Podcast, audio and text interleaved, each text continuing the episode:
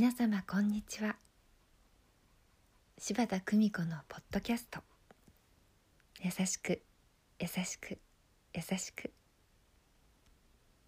本日も皆様の日々に優しさをお届けいたします。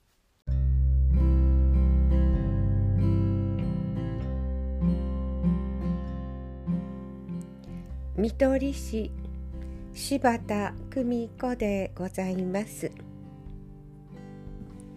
昨日は風水を学んでいる友人からこんなお話を聞きました。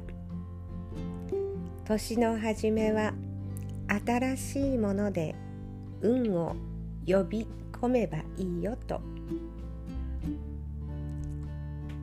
新しい暮らし。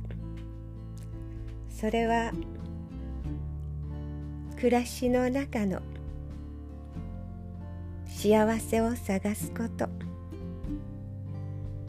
私は百均で可愛らしい猫のマグパカップを買ってきました。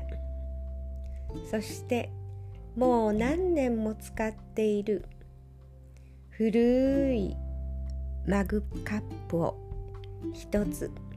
ありがとう。そう言って手放しました。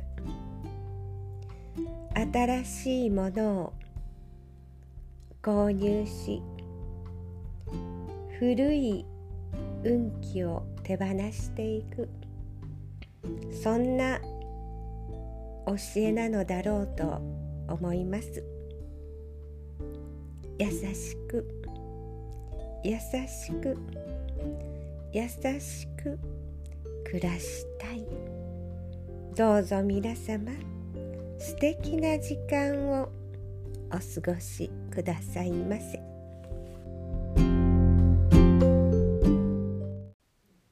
お聞きいただきありがとうございました。皆様の毎日が心穏やかなものでありますように。